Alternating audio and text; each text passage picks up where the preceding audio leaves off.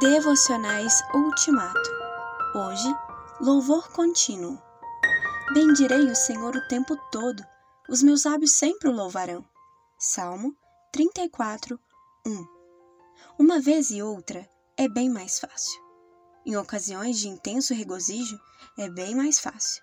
Depois de um livramento espetacular, é bem mais fácil no dia da cura, no dia da formatura, no dia do casamento, no dia do nascimento do primeiro filho, no dia da aposentadoria, no dia da homenagem pública, é bem mais fácil.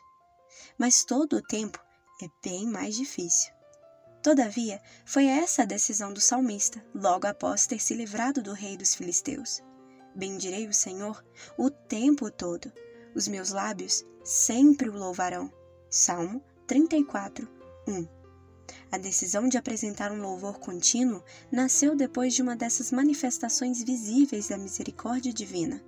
A exaltação contínua do nome de Deus é a mais rica forma de gratidão que o ser humano pode oferecer ao seu libertador.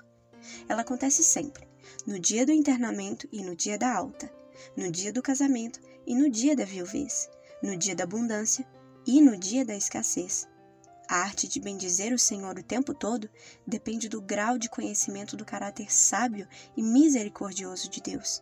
Uma das pessoas que estava no templo, quando completado o resguardo de Maria, o menino Jesus foi apresentado, era uma senhora muito idosa, da qual se diz que adorava a Deus jejuando e orando dia e noite.